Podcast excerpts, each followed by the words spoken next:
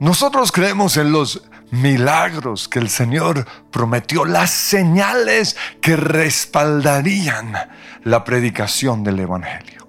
Jesús dijo que en su nombre echaríamos fuera demonios, que hablaríamos nuevas lenguas, que podríamos tomar en las manos serpientes y si bebiéramos algo venenoso no moriríamos. Es decir, que ningún plan del enemigo en contra nuestra prosperaría.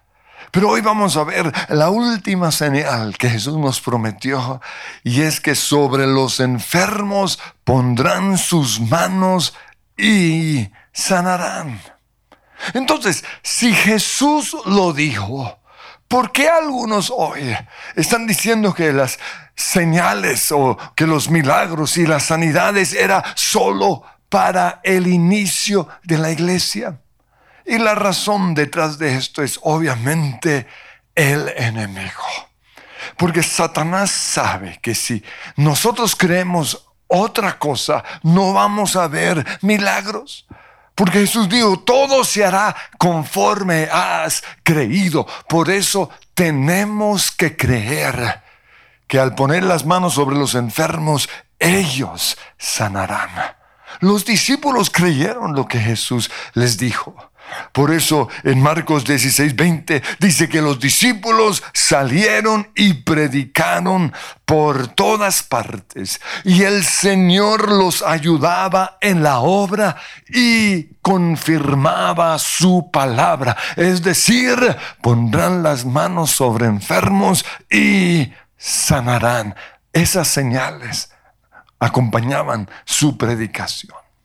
Pero también si Jesús dijo que estas señales seguirían a los que creen, ¿por qué algunos insinúan que esto es solo para los ungidos del Señor, los grandes hombres de Dios?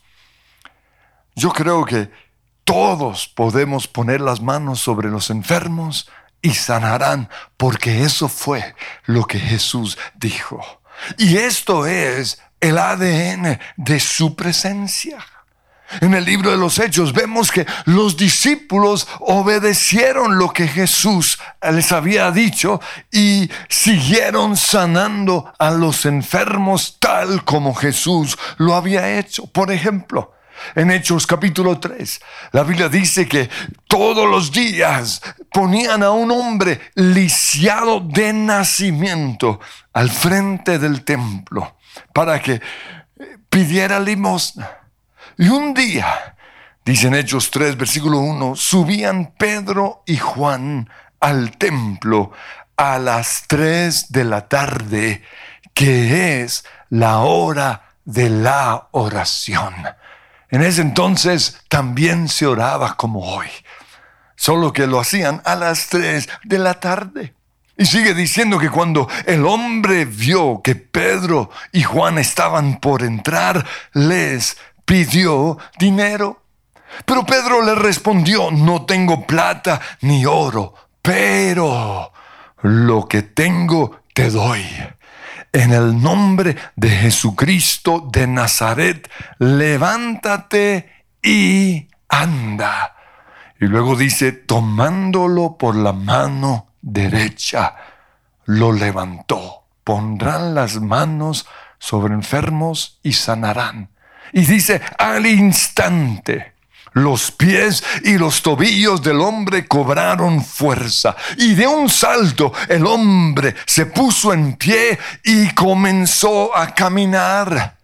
Y luego entró con ellos en el templo con sus propios pies saltando y alabando a Dios unos capítulos más adelante, allí mismo en el libro de Hechos, capítulo 5, versículo 12, dice, por medio de los apóstoles ocurrían muchas señales y prodigios entre el pueblo. Y en el versículo 16 dice, y también de los pueblos vecinos a Jerusalén acudían multitudes que llevaban personas enfermas y atormentadas por espíritus malignos y todas eran sanadas. Luego, en Hechos capítulo 8 vemos a un tal Felipe, que no era uno de los discípulos. Era simplemente un servidor en la iglesia. Pero él bajó a la ciudad de Samaria y allí anunciaba el Mesías, hablaba el Evangelio, hablaba acerca de Jesús.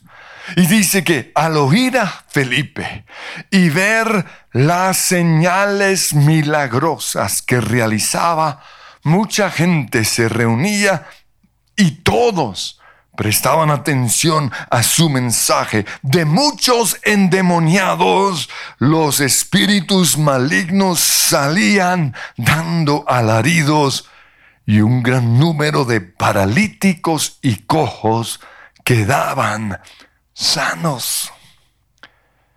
Fueron muchos los milagros, las señales, las sanidades que los discípulos hicieron, porque Jesús, dice Lucas 9.1, les dio a ellos y a nosotros poder y autoridad para expulsar a todos los demonios y sanar enfermedades. Entonces, creemos que si ponemos las manos sobre enfermos, ellos sanarán. Pero quiero darles unos pasos prácticos para ver esto en la vida de todos nosotros. En primer lugar, si queremos o si vamos a empezar a, orar por los enfermos, tenemos que obedecer ver esto como un mandato de parte del Señor. Él dijo en Mateo 18, sanen a los enfermos. Y hay que verlo así como un mandato. Hey, sanen a los enfermos. Y es un mandato porque la sanidad es uno de los beneficios de la salvación. Algunos limitan la salvación solo a ir al cielo cuando nos muramos. Y yo siempre digo, pero ¿por qué tengo que esperar hasta que me muera para ser sano?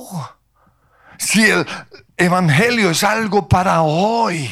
El reino de los cielos, dijo Jesús, está hoy en medio de ustedes. Entonces tengo es que obedecer el mandato de Jesús, sana a los enfermos porque es uno de los beneficios de la salvación, como vemos en 1 Pedro 2.24. Cristo cargó nuestros pecados sobre su cuerpo en la cruz, uno de los beneficios para que podamos estar muertos al pecado y vivir para lo que es recto, pero otro beneficio, por sus heridas ustedes son sanados. Es un hecho, ya es una realidad, no es algo que tenemos que esperar después de la muerte, es para hoy. Y por eso Jesús dijo que sanar a los enfermos sería una de las señales que respaldaría la predicación del Evangelio, como dice Marcos 16, 17. Pero lo segundo que tenemos que hacer es la oración de fe. Dice Santiago 5:15, la oración de fe sanará al enfermo y el Señor lo levantará. La oración de qué? De fe. Es bien importante entender esto. Pero puede ser la oración de fe del pastor, del evangelista, del líder del grupo de conexión, la oración de fe del papá, del hermano o de un amigo. Pues también puede ser la oración de fe de mí mismo. Yo puedo decir, en el nombre de Jesús soy sano.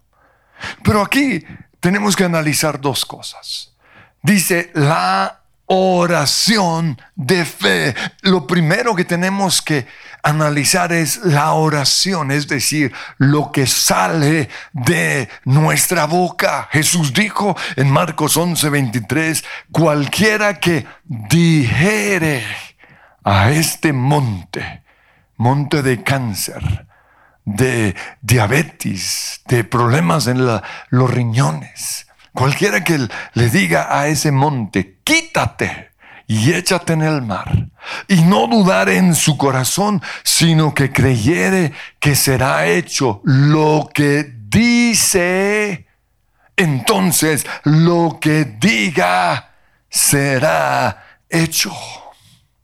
Jesús nos enseñó a hablarle a la enfermedad. En el nombre de Jesús ordeno que esta enfermedad de COVID, de cáncer, de lo que sea, se vaya de mi cuerpo.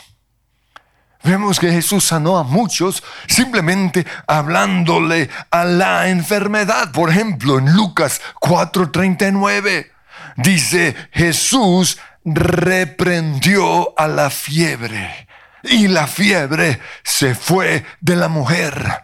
Oró por la suegra de Pedro y reprendió la fiebre. Le dijo, te reprendo fiebre en el nombre de Jesús. Le habló a la enfermedad. En otra ocasión le llevaron a Jesús a un hombre sordo y dice la Biblia con problemas de habla. No, hablaba bien. Y Jesús dice en Marcos 7:34, mirando al cielo, suspiró y dijo, Éfata o Éfata, que significa ábrete. Le habló a la sordera. Y con esto se le abrieron los oídos al hombre, se le destrabó la lengua y comenzó a hablar normalmente. Pero ¿qué hizo Jesús? Le habló a la enfermedad. Muchos cuando van a orar por un enfermo, le hablan a Dios y eso está muy bien. Pero lo que el Señor nos dice es que le hablemos a la enfermedad en el nombre de Jesús. Rodilla o pierna o lo que sea. Ordeno que seas enderezado. Le hablamos a la enfermedad porque Dios nos dio esa, esa autoridad. Y es la oración de fe la que sanará al enfermo. Entonces los discípulos vieron lo que Jesús hizo y ellos hicieron lo mismo.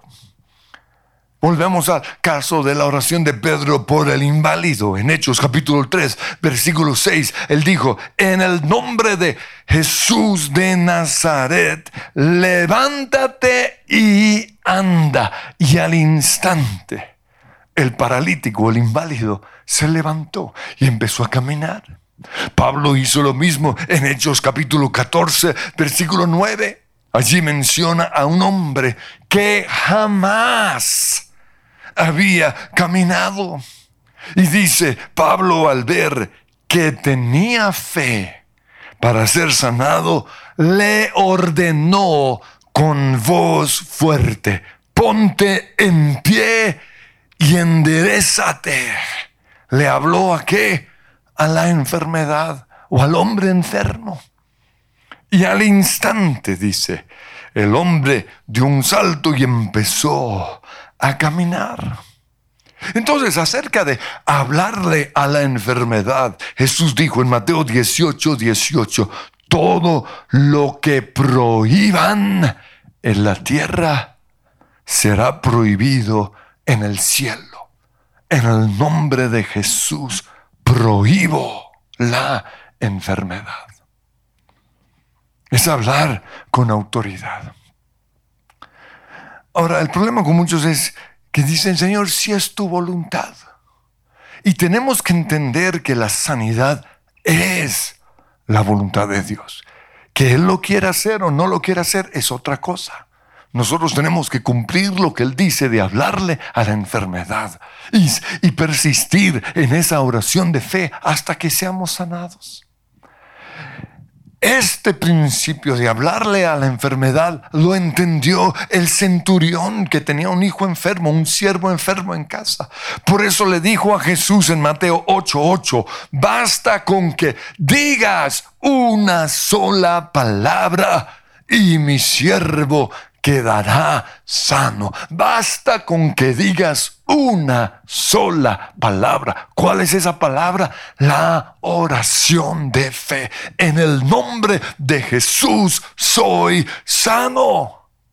Pero así como una sola palabra de fe nos puede sanar, una palabra de enfermedad, de crítica, de queja, nos puede también enfermar. enfermar. Por eso cuidado con lo que sale de nuestra boca. La oración de fe sanará al enfermo. Lo primero es lo que sale de nuestra boca, pero lo siguiente es la fe. Y en Mateo 17, 20 Jesús dijo, si tuvieran fe tan pequeña como un grano de mostaza, podrían decirle. Entonces las dos cosas van de la mano. Yo necesito fe y necesito decirle a la montaña, decirle a la enfermedad, pero tengo que tener fe tan pequeña como un grano de mostaza.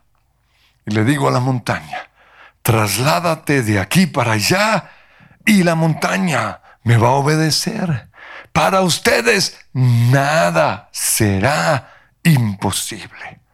Entonces, ¿qué tengo que hacer para tener fe tan pequeña como un grano de mostaza? Y lo primero es saber todo lo que la Biblia dice acerca de la sanidad. Tengo que saber que la sanidad es la voluntad de Dios. Él no quiere que nadie esté enfermo. Y tengo que meditar en lo que Dios prometió, porque esto va a alimentar mi fe. También tengo que oír testimonios de personas que ya fueron sanadas o ver los milagros. Porque eso alimenta mi fe. Pero lo siguiente que tengo que hacer es visualizar o imaginarme el milagro. Esto fue lo que sucedió con la mujer que padecía de las hemorragias terribles. Dice al respecto Marcos 5:28, ella pensaba, si logro tocar siquiera su ropa, la ropa de Jesús, quedaré sana. Aquí que estamos viendo que se imaginó su sanidad, alimentó su fe con una gráfica visual. Eso alimenta nuestra fe. Pero lo siguiente es que en vez de hablar de la enfermedad, tenemos que hablar sanidad. En vez de hablar estoy enfermo, todo me duele, no puedo más, en vez de exaltar la enfermedad, lo que tengo que hacer es hablar de sanidad. Soy sano por las llagas del Señor Jesucristo.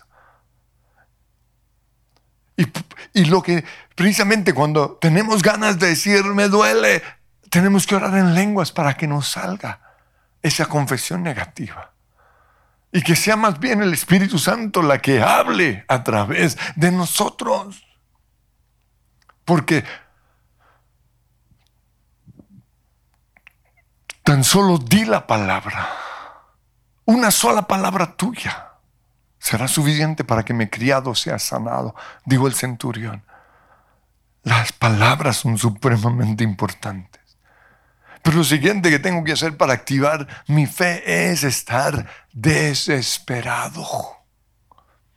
Y esto lo vemos con la mujer cananea que insistió le pidió a Jesús que sanara a su hija. Sana mi hija, sana mi hija. Y en ese momento Jesús no estaba sanando sino a los judíos porque su salvación aún no había llegado para las otras naciones. Pero esta mujer estaba tan desesperada que Jesús le dijo en Mateo 15, 28, mujer, qué grande es tu fe, insistir en un milagro, muestra que tenemos una fe muy grande. Y luego Jesús dijo, que se cumpla lo que quieres. Pero lo siguiente para activar nuestra fe es fe en acción. Fe en acción. Es decir, acciones que muestren que tenemos fe. Eso fue lo que hicieron los cuatro hombres, amigos del paralítico. Ellos abrieron el agujero en el techo en donde estaba Jesús y bajaron al paralítico cuando Jesús vio, dice Marcos 2.5, la fe de ellos. Entonces sanó al enfermo. Fue una acción de fe. Costosa, pero fue una acción de fe. Entonces, ¿qué acciones podemos tener nosotros para activar nuestra fe? La primera, salir de la cama. Enfermo que se queda en la cama, se queda enfermo. Hay que salir de la cama, hay que bañarnos, aunque el cuerpo nos diga que no. Yo tengo que mostrar que tengo fe en el milagro. Tengo que venir a la iglesia. Yo solo he faltado una oración porque estaba muy enfermo, pero muchas mañanas de oración he estado enfermo y no me he querido levantar. Pero ¿por qué la enfermedad no se asoma a mi cuerpo? Porque tomo un paso de fe y me levanto y vengo a la oración. Y en este momento voy a la oración allí en mi casa. Pero lo otro es estar alegres. Y para estar alegres, eh, en Tesalonicenses dice que tenemos que dar gracias en todo. Señor, te doy gracias por este día. Te doy gracias por mi salvación. Aún te doy gracias por esta enfermedad. Esa es la forma de mostrar mi fe en acción. Pero lo siguiente es hacer lo que no podía hacer antes. Es decir, vivir como si yo no estuviera enfermo. Salir y caminar al, al, centro comercial o al supermercado. Porque voy a hacer cosas como si ya estuviese sano. Si no tomo esos pasos de fe, jamás voy a experimentar la sanidad.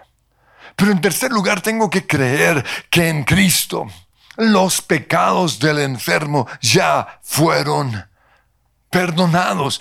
Sigo leyendo Santiago 5:15, dice, la oración de fe sanará al enfermo y el Señor lo levantará. Y si ha pecado, su pecado se le perdonará. La enfermedad es consecuencia del pecado original de Adán y Eva. Desde entonces la enfermedad entró al mundo. Por eso cuando Jesús sanó a los enfermos, Él les dijo en Lucas 5:20, tus pecados son perdonados. Eso es lo que tenemos que oír. Mi pecado ya fue perdonado. Pero también al cojo Jesús le dijo en Juan 5:14, ya está sano, así que deja de pecar. Tus pecados ya fueron perdonados, ya está sano, pero deja de pecar o podría sucederte algo mucho mejor. Entonces, si yo quiero ser sano, yo tengo que creer que mis pecados ya fueron perdonados. Por eso la enfermedad no puede estar en mi cuerpo. Dice Romanos 8.1, por tanto, ya no hay condenación para los que pertenecen a Cristo Jesús. Y porque ustedes pertenecen a Jesús, el poder del Espíritu que da vida los ha libertado del poder del pecado que lleva a la muerte, es decir, que lleva a la enfermedad. Y sigue diciendo, Dios envió a su propio Hijo en un cuerpo como el que nosotros los pecadores tenemos, y en ese cuerpo mediante la entrega de su Hijo como sacrificio por nuestros pecados, Dios declaró el fin del dominio que el pecado tenía sobre nosotros. Dios en la cruz declaró el fin que la enfermedad tenía sobre nosotros. La pregunta es esta, ¿ya recibiste el regalo de la salvación? Porque ahí se inicia todo. Pero lo cuarto que tenemos que hacer, Jesús dijo que pondremos las manos sobre enfermos y sanarán. Y en Lucas 4:40 dice que la gente le llevó a Jesús todos los que padecían de diversas enfermedades. Él puso las manos sobre cada uno de ellos y los sanó. Cuando la mujer que padecía esas hemorragias terribles tocó el manto de Jesús, él sintió algo. Él sintió que algo había salido de su cuerpo. Por eso, en Marcos 5:30 dice, Jesús se dio cuenta de que de él había salido poder. Y eso mismo nos sucede a nosotros cuando tocamos un enfermo. El poder del Espíritu Santo que está en nosotros sale y toca ese cuerpo enfermo. Dice Romanos 8:11, el Espíritu de Dios, quien levantó a Jesús de los muertos. Ese es el poder del Espíritu Santo. Jesús está muerto. Está en una tumba, en un sepulcro. Pero el Espíritu de Dios quien levantó a Jesús de los muertos, vive en ustedes. Y así como Dios levantó a Cristo de los muertos, Él dará vida a sus cuerpos mortales mediante el mismo Espíritu que vive en ustedes. Y ese poder es impartido a los demás cuando ponemos las manos sobre los enfermos. En la isla de Malta, que fue donde Pedro, y esto lo vimos el miércoles, ah, Pedro fue mordido por una serpiente y todos pensaron que iba a morir, pero no murió. Y a partir de ese momento dijeron, wow, en él hay algo especial. Y él comenzó a orar por los enfermos, pero lo invitaron a la casa de Publio, el funcionario principal, y dice en Hechos 28:8, estaba en cama el papá de Publio, enfermo con fiebre y disentería, y Pablo entró a verlo y después de orar les impuso las manos y los sanó. Pondrá las manos sobre enfermos y sanarán. Pero lo último es la unción con aceite. ¿Por qué? Porque el aceite es símbolo del Espíritu Santo. Y dice en Santiago 5:14, ¿está alguno enfermo entre ustedes? Haga llamar a los ancianos de la iglesia, a los líderes, a los pastores, para que oren por el enfermo y lo unjan con aceite en el nombre de Jesús. Y en Marcos 6:13 dice que los discípulos sanaban a los enfermos ungiéndolos con aceite. Así que son muchas las formas que podemos orar nosotros por enfermos para que sean sanados. Y yo quiero que hoy veamos milagros para activar la fe. Y lo que voy a hacer a continuación, ustedes lo pueden hacer o más bien quiero que lo hagan con sus familiares o amigos. Antes de subir, busqué dos personas que tuvieran problemas en la espalda, porque generalmente problema en la espalda es causado por una pierna más corta que otra. O a veces los problemas en la espalda causan que una pierna sea más corta que otra. Entonces tengo aquí a, la primera, Luisita, mi asistente. Entonces lo que van a hacer, van a conseguir una silla como esta y van a asegurarse de que esté bien pegada atrás. Luego van a levantar los pies y van a ver si ve que hay como un centímetro y medio entre la izquierda y la derecha. Y voy a orar como Jesús nos dijo. En el no, y quiero que, vean aquí en el talón cómo la el pie crece, mírenlo. ¿Sí? Señor, en el nombre de Jesús, ordeno que la pierna izquierda se iguale a la derecha. En el nombre de Jesús, ahí va, y empiecen a verlo ver.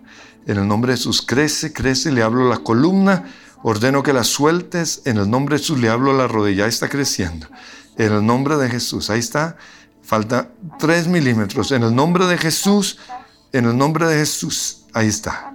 ¿Se lo vieron crecer? Muy bien. Después de esto, oramos, ponte en pie, por la columna. Señor, yo declaro en el nombre de Jesús que todo daño que esto haya causado en la columna, en el coxis, sea sanado ahora mismo. Se puede también pedir que se incline y, ahorita no lo vemos por, pero, pero a veces yo he visto como la columna se va enderezando. Pero Señor, en el nombre de Jesús le hablo a la columna y ordeno que sea enderezado ahora mismo. Y todo daño, Señor, en su columna vertebral, todo nervio punzado, pisado, es sanado ahora mismo. Le hablo, Señor, también a su cuello. El nombre de Jesús declaro sanidad. Amén. También tenemos a Nubia. Y creo que es la misma pierna. Vamos a pegarnos bien atrás. No se sanó desde que, desde que bajó. Ponte pie otra vez. Y luego siéntate. Vamos a ver. Seguro se sanó viendo el milagro. Bueno, ahí está, ahí está. ¿Sí lo ven? Este es el más corto. Este es el más corto. Entonces, voy a hacerlo para que ella lo vea un poquito, pero van a mirar el crecimiento aquí. Señor, en el nombre de Jesús, ordeno que la pierna izquierda se iguale a la derecha ahora mismo. Ahí va, ahí va, en el nombre de Jesús, en el nombre de Jesús, se va igualando. En el nombre de Jesús, le hablo, Señor, a la rodilla, le hablo a la columna. Ahí va, en el nombre de Jesús. En el nombre de Jesús, sé sano, sé. En el nombre de Jesús, oh, falta un milímetro. En el nombre de Jesús. En el nombre de Jesús, gracias. Ahí está, perfecto. ¿Sí lo ven? Ahora, esto lo pueden hacer en su casa, nos ponemos en pie, pero otra cosa que pueden hacer, yo les medí los brazos, a veces hay distancias así, ah, hay que pegarlo a la pared y, la mano izquierda se iguala a la derecha, simplemente obedeciéndonos. Señor, le hablo en el nombre de Jesús a la columna de Nubia.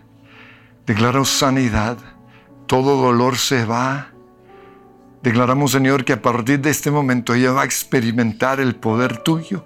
Pero declaro no solo, no solo poder en su cuerpo, sino poder a través de su cuerpo para sanar a otros enfermos. Pero también declaro lo mismo para todos los que están viéndonos. Tu palabra dice, estas señales seguirán a los que creen. Yo te pido, Señor, milagros y prodigios. Milagros y prodigios porque no es para los predicadores, es para los que creen. Y sabemos que tú eres el maestro de milagros y quiero que lo declaren ahora mismo con fe. Maestro de milagros, Dios de lo inesperado, hoy tu gloria, anhelo